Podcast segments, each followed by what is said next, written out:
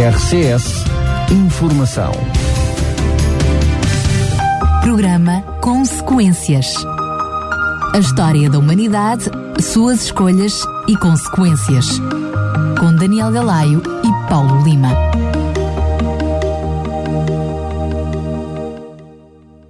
Estamos de volta para mais um programa. Antes de começar, quero dar as boas-vindas ao Tiago Paulo Lima. Paulo, mais uma vez, bem-vindo. Obrigado, Daniel. É sempre um prazer estar contigo e com os ouvintes, como eu costumo sempre dizer, não é? Vamos hoje ter mais um programa que hum, está em sequência dos programas anteriores. Sim. Relembro que uh, no programa anterior falámos uh, precisamente sobre o chamado de Moisés, dentro do contexto da libertação do povo do Egito, com o episódio da Sarça Ardente. Sim, o famoso episódio o da Sarça famoso Ardente. episódio da Sarça Ardente. Hoje uh, vamos falar de algo muito especial. E apenas porque por questões de tempo não vamos estar a falar de, também de algo que já é bastante conhecido, que são as 10 pragas, enfim, uh, a forma como o faraó uh, teve um coração bastante duro e foi resistindo às pragas que Deus foi colocando para tentar tocar o coração deste homem para libertar o seu povo.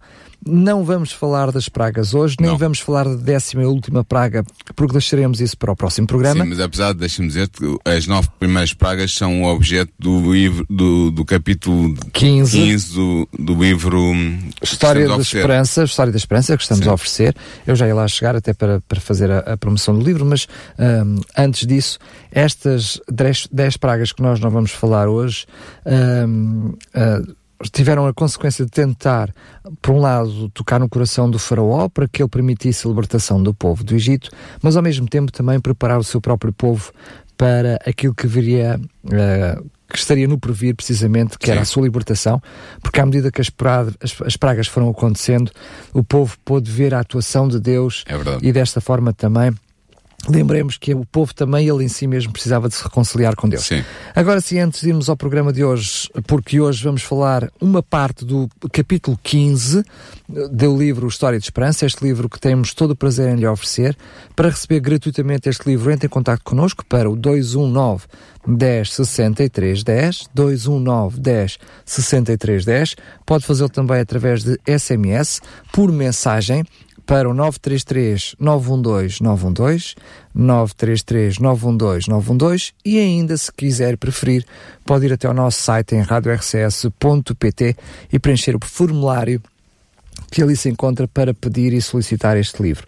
Lembro também que todos os outros programas anteriores estão disponíveis para download e para serem ouvidos no podcast da rádio, no separador programas em radiorcs.pt e se por acaso não teve a oportunidade de ouvir os programas anteriores, anteriores pois bem, tem ainda a possibilidade de ouvir Uh, tudo sem perder nenhum uh, pormenor.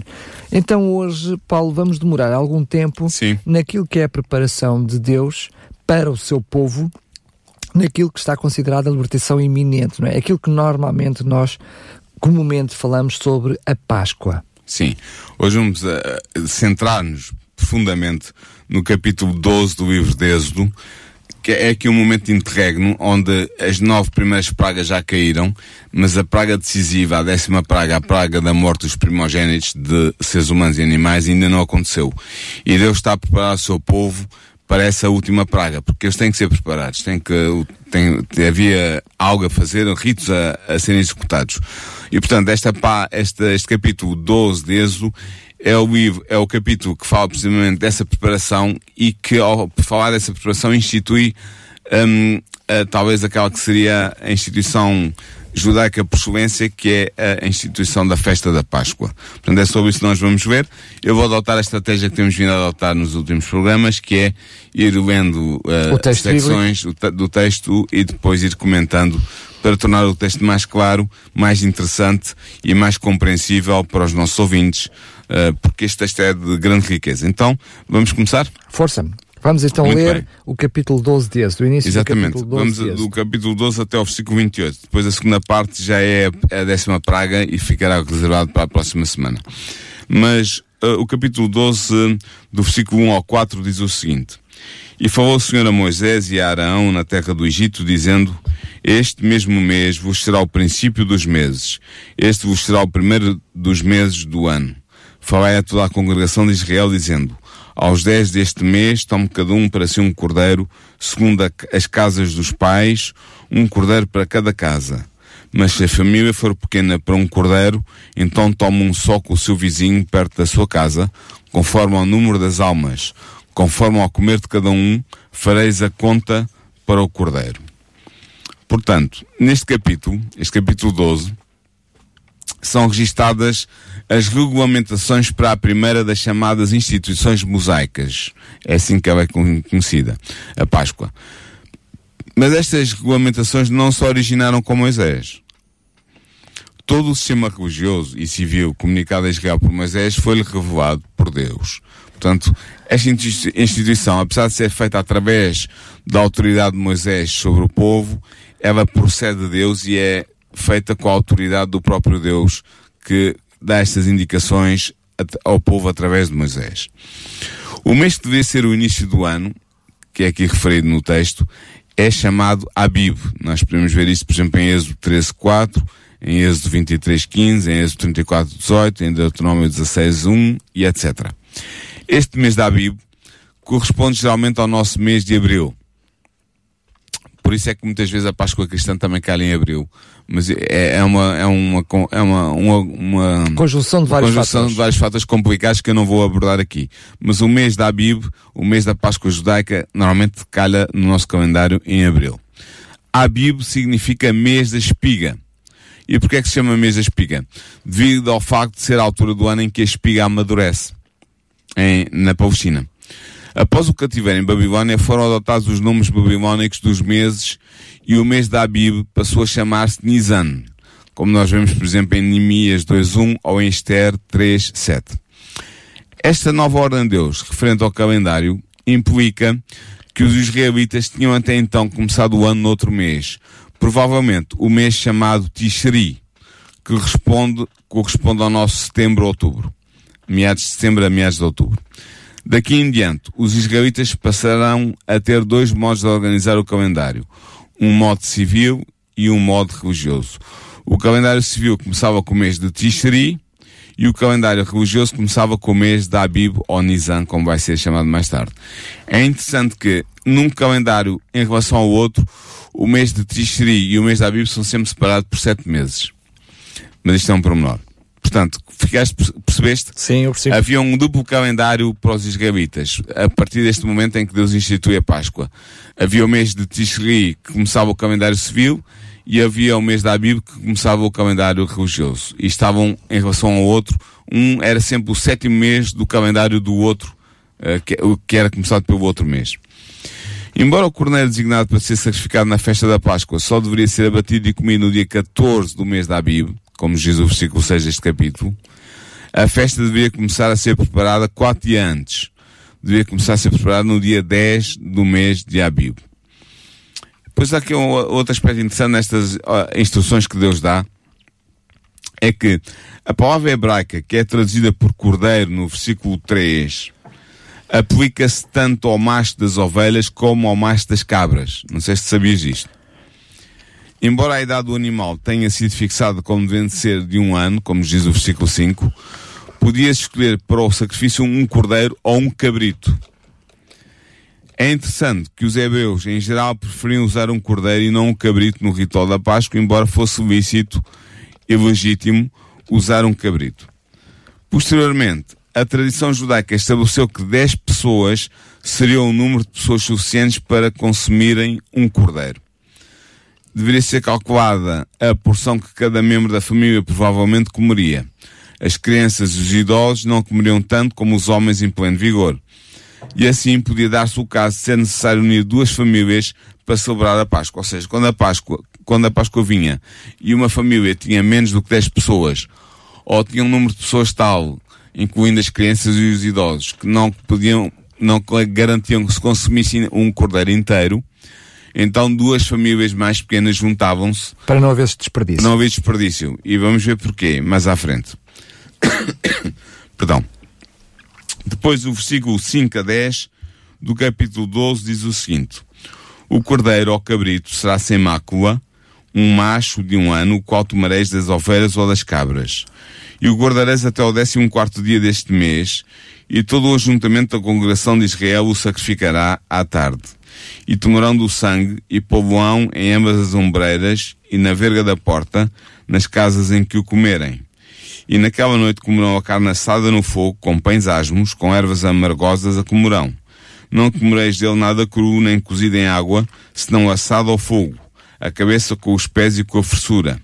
E nada dele deixareis até amanhã, mas o que dele ficar até amanhã, queimareis no fogo. Um aspecto muito interessante desta legislação é que o cordeiro, ou o cabrito, mas normalmente eles escolhiam um cordeiro, não devia ter qualquer defeito. Porquê? Há várias razões. Primeiro, devido ao caráter sagrado do propósito para que o animal deveria ser emprego. Era, era um animal para um fim santo, para o culto do Deus eterno e do Deus vivo, e portanto deveria ser um animal sem defeito. Segunda razão, para simbolizar a integridade moral do Messias vindouro que era representado pelo Cordeiro sacrificado. Portanto, nós sabemos que o Messias que viria seria perfeito, sem mácula moral, e o Cordeiro perfeito em termos físicos representava essa perfeição moral do Messias que viria. Mais tarde, a lei mosaica proibiu expressamente o uso de animais imperfeitos nos sacrifícios obrigatórios, embora tais animais pudessem ser apresentados como ofertas de gratidão. A proibição dos animais imperfeitos nos sacrifícios obrigatórios está em Levítico 22, do versículo 20 ao versículo 25. Eu sei que não foi isso que tu disseste, mas é apenas para sublinhar. Sim. Estamos a falar de animais, não animais, porque havia uma distinção entre animais puros e animais impuros. Sim, sim. Estamos a falar sempre dentro dos animais puros, Exato. mas animais que pudessem ter alguma mancha, alguma, algum defeito. Algum defeito. Podiam ser cegos, podiam ter um defeito de uma perna. Um, Exatamente, ou seja, não estamos a falar daqueles que são considerados imundos, esses estavam... Não, não, esses são excluídos. Estamos a falar de animais puros, neste caso cabritos ou cordeiros, que, que se tivessem fossem... uma falha física, fossem cegos de um olho, por exemplo, ou tivessem uma perna defeituosa, ou tivessem um problema qualquer no pelo. Podiam ser não... oferecidos como oferta. Uh... Podiam ser oferecidos como oferta de gratidão, mas, mas não, não nos sacrifícios obrigatórios. Sacrifício. Sim, exatamente. Esses que apontavam para Jesus tinham que ser igualmente sem mácula. Exatamente. O cordeiro devia ser macho, porque ele substituía o primogênito masculino da família, que assim escapava à morte, como nós vamos ver na semana que vem, eh, quando abordarmos a, a última praga, a décima praga.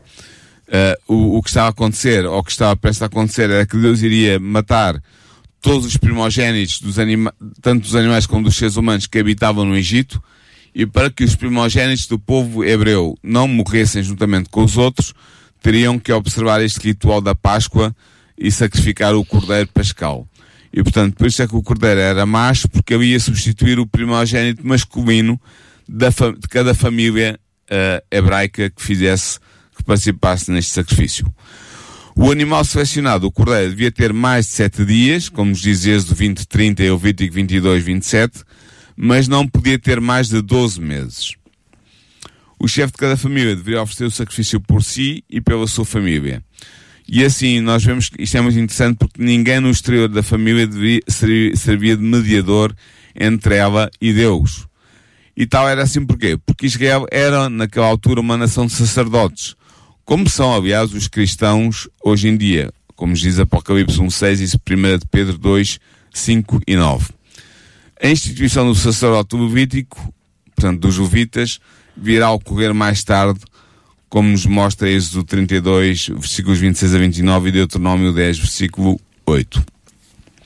Segundo o texto hebreu do, do capítulo 12 de Êxodo, o cordeiro devia ser sacrificado entre as duas tardes. É isso que o texto no hebreu diz claramente. Entre as duas tardes. O que isto quer dizer? Duas tardes como, não é?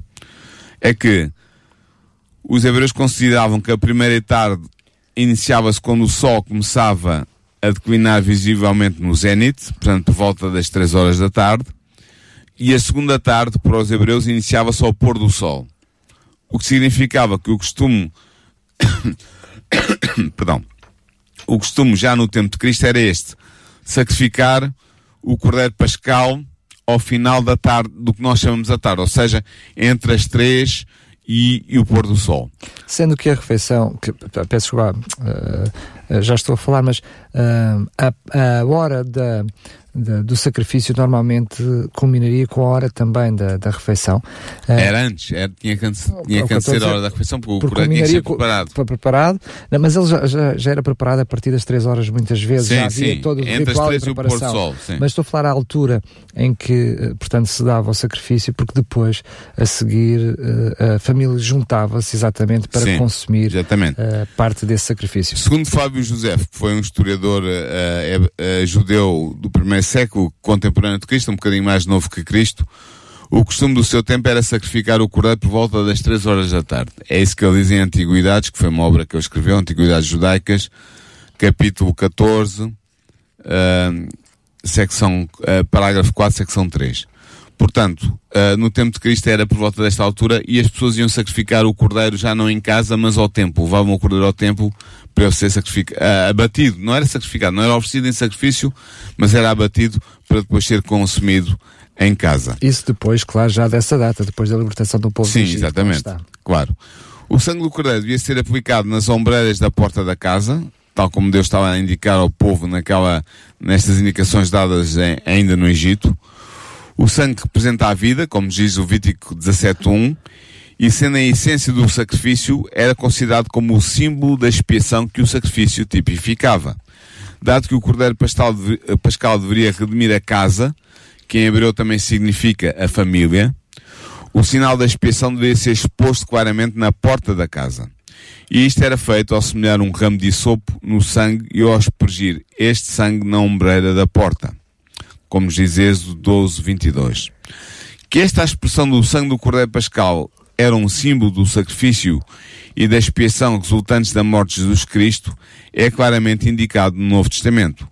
Nós vemos isso, por exemplo, em 1 Pedro 1, 2, em Romanos 5, 8 e 9, em Hebreus 9, 13 e 14 e em Hebreus 13, 12. Este Cordeiro Pascal era o símbolo do Messias que viria morrer pelo povo de Deus e pela humanidade em geral. Que a expulsão do sangue era um ato de purificação, torna-se evidente pelo facto de que era usado um ramo de isopo, como diz Êxodo 12, 22.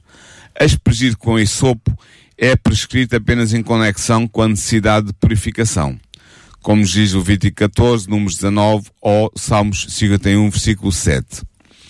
A carne das refeições sacrificiais era usualmente cozida, Vemos isto, por exemplo, em 1 Samuel, capítulo 2, versículos 14 e 15. Mas o cordeiro pascal deveria ser assado, como diz este capítulo 12 de Êxodo.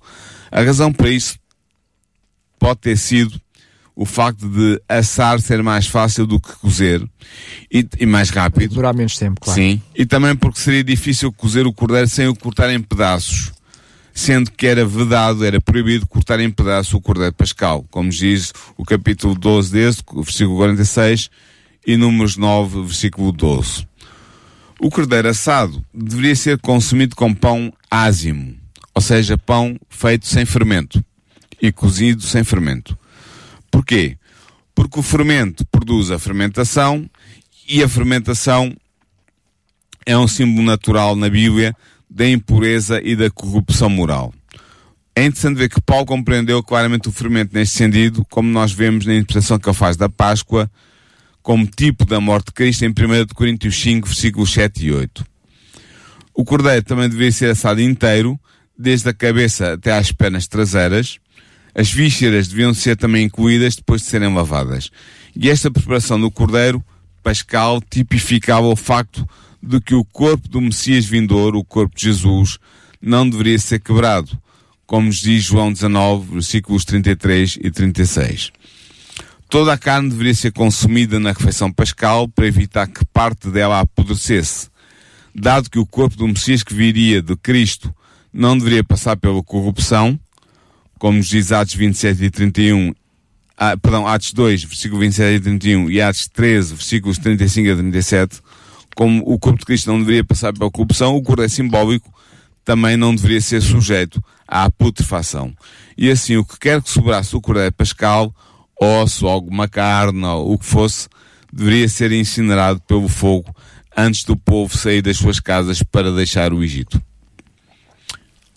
Só um, relembrar que nós estamos a falar precisamente desta, desta primeira Páscoa, este primeiro acontecimento que foi antes de Deus libertar o povo no Egito. Porque Exatamente. depois essa festa perpetuou-se, continuou. Sim. E continua ainda hoje, os judeus continuam a observá-lo. Mas teve algumas alterações e, portanto, teve, nem sempre foi assim.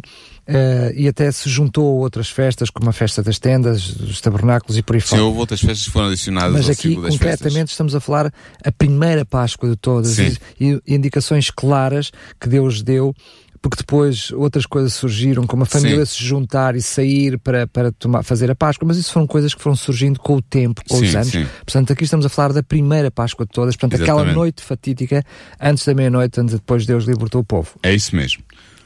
O capítulo 12, versículos 11 a 13 diz o seguinte: Assim, pois, o comereis, os vossos lombos cingidos, os vossos sapatos nos pés e o vosso cajado na mão, e o comereis apressadamente. Esta é a Páscoa do Senhor.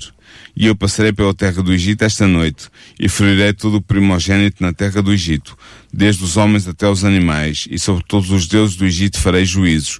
Eu sou o Senhor. E aquele sangue vos será por sinal nas casas em que estiverdes Vendo eu sangue, passarei por cima de vós, e não haverá entre vós praga de mortandade quando eu ferir a terra do Egito. Portanto, é interessante ver que logo o começo diz-me que as pessoas iriam comer a Páscoa com os lombos cingidos. As antigas representações dos povos semitas mostram-nos vestidos com vestes longas. Ainda, nós ainda vemos isso muito no, no Médio Oriente, por exemplo, os, os sauditas, os árabes sauditas usam ainda essas vestes, este tipo de vestes, vestidos, parece um vestido que vai até aos pés.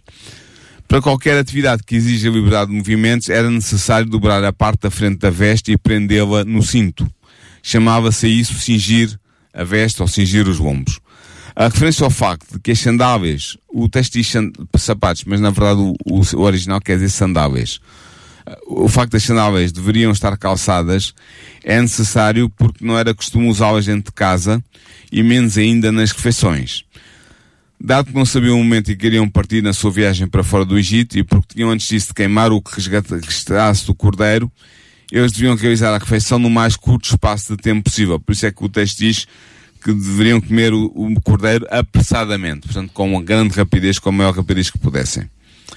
O povo também deveria perceber que esta não era uma refeição normal, nem era apenas uma refeição sacrificial comum, como aquelas que tinham realizado até então.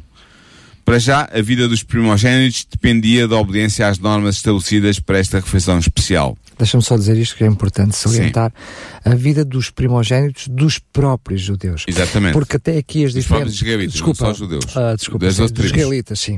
Uh, o que é que eu ia dizer? Da mesma forma que, uh, ao contrário do que até aqui tinha acontecido, em grande parte das pragas, eu digo em grande parte das pragas, porque Deus foi sempre poupando o seu povo, as pragas Sim. foram atingindo uh, os, egípcios. os, egípcios. mas uh, o seu povo teve sempre salvaguardado destas pragas. Aqui não seria diferente, mas estava à condição. Ou seja, um, os primogênitos do povo israelita também estavam em risco se Exatamente. não cumprissem as normas que Deus tinha estabelecido. Isso mesmo, é isso mesmo. Daí a instituição deste rito, que é o rito da Páscoa. Portanto, a primeira razão porque não era uma refeição normal, é porque a vida dos primogênitos estava em risco. E segundo, este sacrifício simbolizava a libertação da escravidão do Egito e num sentido mais amplo que os israelitas ainda não compreendiam bem e ainda hoje não compreendem muito bem, simbolizava também a libertação da escravidão do pecado. Portanto, o povo iria ser liberto da escravidão do pecado também por meio deste sacrifício.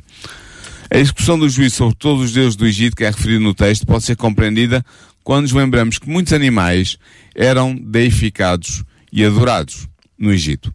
A praga da morte dos primogênitos não só afetaria o touro Apis, que era um primogênito, era um touro que era escolhido pelos sacerdotes de, do deus Apis para representar o deus e que tinha uma, uma vida especial no templo. E que era sagrado. E era sagrado. Mas, além de uh, afetar o touro Apis, como por exemplo, como exemplo que eu poderia dar, afetaria também subitamente e simultaneamente muitas vacas, carneiros, crocodilos, cobras, gatos, etc., que eram considerados sagrados e que existiam nos templos egípcios. Ora, a morte súbita e simultânea destes animais deificados mostraria aos egípcios a total impotência dos seus deuses perante o Deus dos Hebreus, mostrando claramente que o Deus dos Hebreus era o Deus vivo, o Deus criador, o Deus realmente com poder. Ao passar pela terra do Egito para matar todos os primogênitos, o Senhor passaria sobre passar os israelitas. Esta palavra hebraica, passar, foi transliterada no grego no tempo do Novo Testamento, ou antes até da Septuaginta, portanto, da tradução grega do Antigo Testamento do século III a.C. Portanto, passar foi transliterado para o grego como Pasca, de onde deriva a nossa palavra portuguesa Páscoa. Eh, e também significa passar. Passar só por cima. Passar por cima, só que Sim. muitas vezes é vista erradamente uh, como uh, a passagem do Mar Vermelho, não, não mas é isso, não, não, tem nada a ver com isso. Tem a ver precisamente a passagem do anjo por cima das, das casas, casas, por dos... cima das ombreiras das portas Exatamente, das casas. é isso mesmo. Continuando a analisar o nosso texto, vamos ver então o versículo 14 ao versículo 20 do capítulo 12, que diz o seguinte. E este dia vos será por memória, e celebrá-lo-eis por festa ao Senhor nas vossas gerações o celebrareis por estatuto perpétuo. Sete dias comereis pães asmos, ao primeiro dia tirareis o fermento das vossas casas, porque qualquer comer pão levedado desde o primeiro até o sétimo dia, aquela alma será cortada de Israel. E ao primeiro dia haverá santa convocação. Também ao sétimo dia tereis santa convocação. Nenhuma obra se fará neles, senão o que cada alma houver de comer. Isto somente apontareis, aprontareis para vós. Guardai, pois, a festa dos pães asmos, porque naquele mesmo dia tirei os vossos exércitos da terra do Egito, pelo que guardareis este dia nas vossas gerações por estatuto perpétuo. No primeiro mês, aos 14 dias do mês à tarde, comereis pães asmos até 21 do mês à tarde. Por sete dias não se ache nenhum fermento nas vossas casas, porque qualquer que comer pão vedado, aquela alma será cortada da congregação de Israel, assim o estrangeiro como o natural da terra. Nenhuma coisa vedada comereis. Em todas as vossas habitações comereis pães asmos. Portanto, até aqui, as instruções tinham a ver com a primeira celebração da Páscoa na noite anterior ao êxodo. Como disseste na bocado, a Páscoa especial, a primeira Páscoa, a Páscoa fundadora. Agora, é dito que esta celebração deveria ser comemorada todos os anos. Tal celebração deveria ser perpétua. A palavra hebraica que está aqui a ser utilizada no texto original é Rolam. Dado que a libertação de Israel teria um significado perpétuo, a sua comemoração deveria também ser perpétua enquanto Israel continuasse a ser o povo escolhido de Deus. Paulo, peço imensa desculpa interromper, mas é Diz. necessário. Como é que é possível tu estares a falar e utilizar a palavra perpétua Uhum. ao mesmo tempo delimitando-a no tempo? Vamos ver isso a seguir. Muito bem.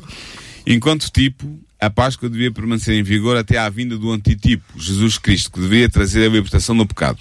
Nota Daniel que a duração do perpétuo, do Halam, depende da natureza daquilo a que ele se aplica. Pode-se referir a um ente que não tem princípio nem fim, como Deus, que tem uma vida perpétua, ou a um ente que tem princípio, mas não tem fim, como o remido que herdará a vida eterna, quando se resolve o problema do pecado, mas também pode significar um período de tempo mais curto que tem princípio e fim. E é o aqui, caso. Olam tem este sentido, este último sentido. Tendo sido instituída no Êxodo, a Páscoa vigorou até à crucificação de Cristo. Porquê? Porque na morte de Cristo o antitipo encontrou o tipo. Ou seja, aquilo que a Páscoa simbolizava em sumo grau foi realizado na morte de Cristo, concretamente. E portanto o símbolo deixou de ter validade porque a realidade veio tomar o seu lugar. Esse símbolo foi instituído por Deus. Foi Deus que deu todos os pormenores, foi Deus que deu as indicações Sim. ehm, e foi Deus até que o manteve, mesmo depois, quando o povo de Deus peregrinou durante pelo deserto e quando, 40 anos. quando depois construiu o seu primeiro tabernáculo, foi Deus que deu todas as indicações e até o próprio fogo do tabernáculo era mantido pela mão do próprio Deus.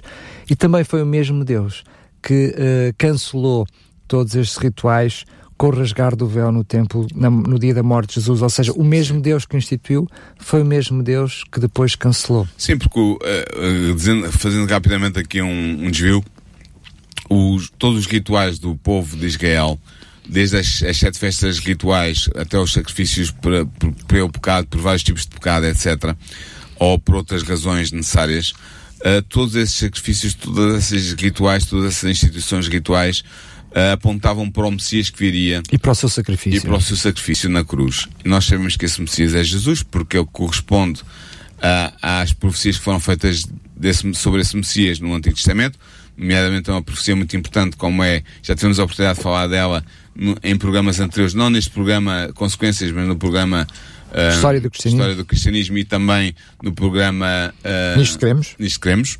Portanto, já falámos da, da profecia de Daniel 9, é uma profecia muito importante que mostrava qual era a data, qual era o momento em que o, o Cristo de Deus viria morrer uh, para salvar o povo de Deus. Uh, e, portanto, essas profecias apontavam todas para Cristo e os ritos do templo apontavam também para Cristo, uh, para o Messias que viria morrer.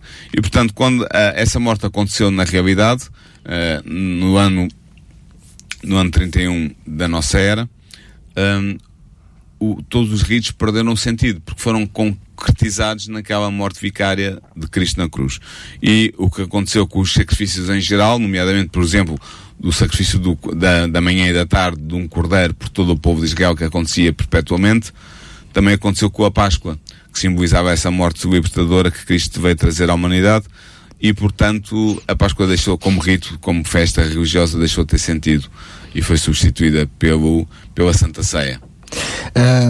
Precisamos depois, quem sabe, numa outra altura, explicar essa noção e essa transferência hum. da Páscoa para Sim. a Santa Ceia porque quer queiramos, quer não, Jesus veio ser ele também a nossa Páscoa. Sim, ele é a nossa Páscoa. É a nossa Páscoa e, Sim. portanto, uh, ele institui depois, precisamente, essa ceia diferente daquela Sim. que tinha sido a ceia. Mas a partir da ceia da Páscoa, isso é muito interessante. Exatamente, ele, a, mesma ceia, a mesma ceia, que era a ceia da Páscoa. Sim, com... é o Seder, os, os, hebreus chamam os judeus chamam de Seder. Cedera Pascal. consubstancia as duas.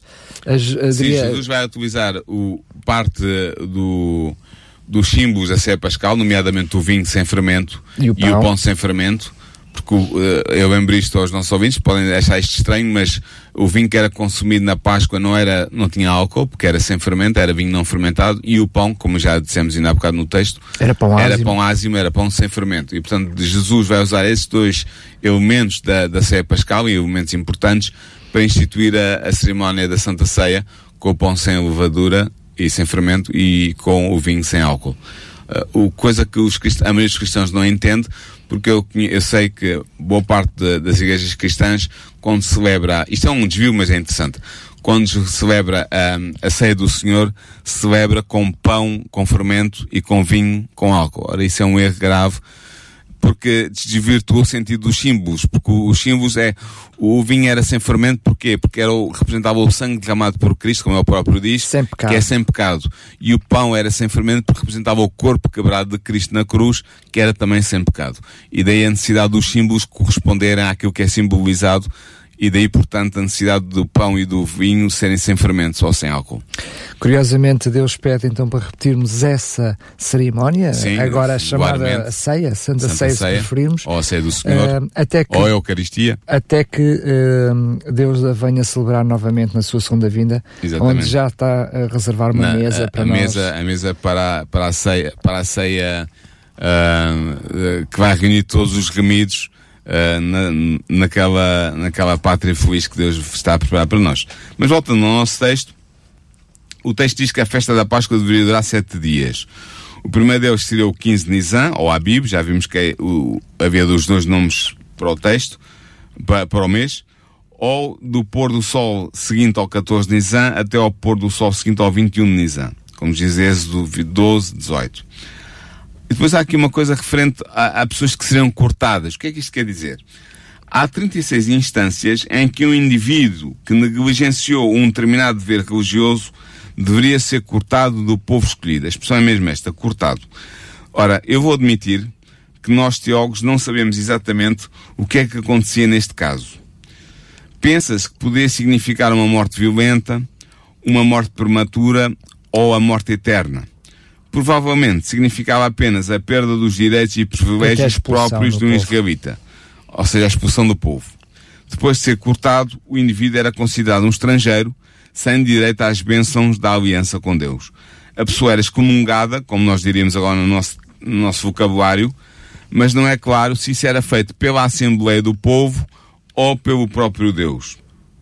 O que é certo é que no dia 15 da Abib, ou de Nisan, o dia a seguir à noite da refeição pascal, o povo deveria reunir-se para o culto. Deveria haver santa convocação. Santa convocação é a tradução exata do termo hebreu usado aqui e significa uma assembleia convocada pela ordem expressa de Deus para a promoção da santidade entre o povo. O 21 de Abib, ou Nisan, também era dia de santa convocação. Apenas uma outra festa israelita, a festa dos tabernáculos, que está estatuída em Levítico 23, versículos 39 a 42, teria uma duração tão longa. Nestes dois dias de festa, que eram considerados sábados, porque eram dias de descanso rituais, não eram os sábados do, da semana, o sábado do, do, dos Dez Mandamentos, o sábado do quarto mandamento da lei de Deus, eram sábados rituais ou cerimoniais, distintos do sábado semanal, porque eram dias em que havia cessação completa de trabalho. Havia descanso. E Shabbat, em hebreu, quer dizer exatamente descanso. Portanto, durante estes dias só seria permitida a preparação dos alimentos. Todo o resto, tipo, todo outro tipo de trabalho ficaria suspenso. As regras das festas, da festa dos pães ázimos deveria aplicar-se também ao não israelita que vivesse temporário ou permanentemente entre os hebreus. O termo natural da terra, que é aqui usado no texto, é aplicado aos israelitas, embora aqueles que estavam vivos no tempo de Moisés tivessem nascido no Egito. No entanto, eles eram descendentes de Isaac e de Jacó que tinham nascido na terra de Canaã e a tinham recebido de Deus como seu lar permanente. E é por isso que o texto aqui fala um pouco estranhamente dos naturais da terra, falando já dos hebreus como se eles estivessem já instalados na, na, na terra prometida, na Palestina, como seria o caso nas gerações seguintes, em que a festa da Páscoa iria ser uh, observada. Para terminar este texto do capítulo 12, vamos ver. Não, ainda não é para terminar, não. Uh, vamos ver o versículo 21 ao 24. Diz o seguinte: Chamou, pois, Moisés a todos os anciãos de Israel e disse-lhes: Escolhei e tomai vós cordeiros para as vossas famílias e sacrificai a Páscoa. Então tomai um molho de sopo e molhai-o no sangue que estiver na bacia e lançai na verga da porta e em ambas as ombreiras do sangue que estiver na bacia. Porém, nenhum de vós saia da porta da sua casa até amanhã. Porque o Senhor passará para ferir aos egípcios. Porém, quando vir o sangue na verga da porta e ambas as obreiras, o Senhor passará aquela porta e não deixará o destruidor entrar nas vossas casas para vos ferir. Portanto, guardai isto por estatuto para vós e para os vossos filhos para sempre. Portanto, o isopo bíblico que aqui é referido é a manjerona. Origanum marum. É assim que é conhecido em termos científicos. Que é conhecido hoje na Palestina com o nome de zahar. Esta pequena planta, tu já alguma vez viste a manjerona? Não, não, não. Tem um cheiro forte, agradável, tem um sabor semelhante à menta e cresce habitualmente nas rochas e nas paredes dos terraços. Tem folhas grossas, bem adaptadas para absorver líquidos. Os samaritanos, ou seja, o, não são judeus, mas seguem o Pentateuco e observam a Páscoa, ainda hoje usam um ramo de zatar, zatar para realizar a sua cerimónia da Páscoa, de modo a espalhar o sangue do cordeiro pascal nas ombreiras das suas portas. Os samaritanos fazem isso ainda hoje. Os hebreus já não fazem assim. Os judeus. No, no Antigo Testamento, o isopo tornou-se o símbolo da purificação. Por isso é que no Salmo 51, versículo 7, Davi diz, por causa do seu pecado, lava-me e purifica-me com isopo e eu ficarei puro, porque o isopo tornou-se o símbolo da purificação. Depois também é dito neste texto que nenhum israelita devia sair para além das portas manchadas de sangue. Mas é preciso que tu expliques isso, Paulo, por favor. Sim. Porque nós sabemos que o povo de Deus saiu logo após Uh, portanto, o, a passagem do anjo, que Sim. se foi sensivelmente à meia-noite. Uh, Poderá ter sido a partir dessa altura. A partir dessa altura, creio que sim, e o povo de Deus pôs-se a caminho ainda sim. nessa altura. Mas o texto diz, bíblico diz: não saís da tua casa até amanhã. Não, mas eles saíram só de manhã, só que amanhã, amanhã amanheceu cedo. O que nós sabemos, o texto diz isso, que eles, saíram, eles não deviam sair de casa até amanhã. E, e foi com certeza na altura em que saíram, quando foram quase que expulsos do Egito pelas mãos do, do, povo egípcio, porque não podia suportar mais a presença dos hebreus, porque tinham medo de que todos eles iriam morrer caso continuassem a reter os hebreus uh, à força no Egito. A verdade é que o texto é claro, diz que nenhum dos hebreus deveria sair das, das portas manchadas de sangue para estarem protegidos. E é engraçado que, tal como para os hebreus não havia segurança para além da proteção do sangue do cordeiro, eles deviam ficar dentro das casas que estavam assinaladas com o sangue do cordeiro sacrificado, também para os cristãos não há outra salvação a não ser no sangue do Cordeiro de Deus, o verdadeiro Cordeiro de Deus, que é Jesus Cristo, como nos diz João 1,36 e Atos 4,12. A verdade é que, quando vem amanhã, quando amanheceu, uh, e o, o estrago, digamos assim, tinha sido feito e os primogênitos do Egito estavam mortos, foi a partir daí que o povo pôde sair em segurança e começar a sua peregrinação em direção à Terra Santa, à Terra Prometida, à Palestina. Para terminarmos então o texto de hoje, vamos ver os versículos 25 a 28 que dizem o seguinte: E acontecerá que quando entrares na terra que o Senhor vos dará, como tem dito, guardareis este culto.